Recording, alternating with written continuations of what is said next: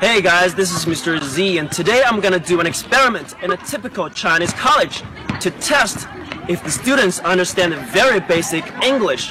What I'm going to do is that I'll ask some random people on campus a few common questions and see how they react. Let's go. Excuse me, miss. Uh, do you know where I can find the basketball court?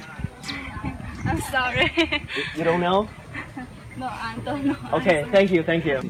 Excuse me, miss. Um, is the girls' dorm that way? Uh, you, you- you don't you don't speak you don't speak English? A little. Okay, so is the girls' dorm that way? 呃，你你要去哪？ The girls' dorm. 你们会英语吗？ Excuse me, sir. Do you have the time? Do you have the time? What time is it now? These two seem to be the right candidates. Excuse me, excuse me. You speak English? No. Do you, do you play basketball?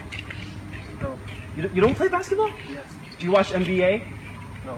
You don't watch. Oh, it's okay. Thank you. Excuse me. Uh, do you watch NBA? Uh, yeah. So, who's your favorite player? Uh, Stephen Curry. Why? Uh, it's very cool, right? yeah. All right. Thank you. We're going to one classroom to have some fun, you know.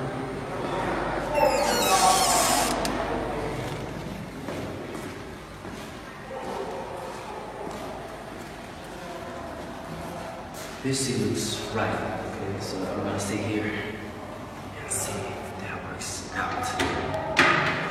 Excuse me, uh, can I ask you one question, please?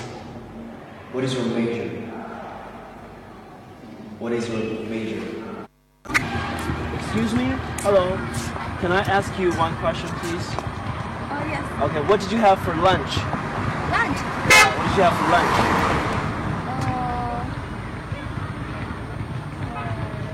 You, what did you have for lunch? lunch Yeah, lunch. lunch 是什么意思来着？ Hello. Hi. Can I ask you one question, please? Have you have you watched uh, Captain America 3?